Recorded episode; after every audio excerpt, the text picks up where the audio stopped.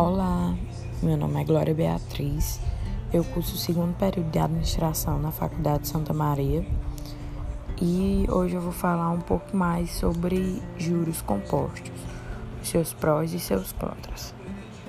Bem, os juros, ele é, por exemplo, quem precisa de um determinado ativo que faz um empréstimo com quem tem esse ativo, no caso é o credor em troca de uma taxa de juros pelo tempo de uso do bem.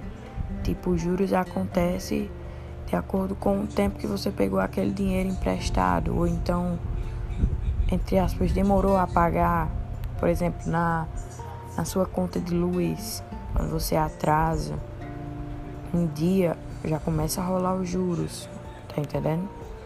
Aí é onde entra a questão dos juros simples e juros compostos.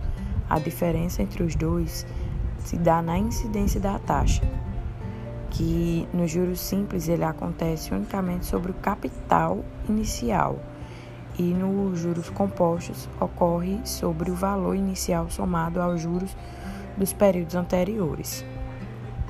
Bem, os juros ele tem seus prós e tem seus contras, juros compostos. Os seus prós é porque a partir do momento que você investe o dinheiro no numa bolsa de valores, enfim, investe o seu dinheiro, você vai estar tá tendo um retorno daquilo, com juros e correção, porque a partir do momento que você emprega seu dinheiro naquilo, ele vai estar tá gerando mais e mais. Isso é um pró.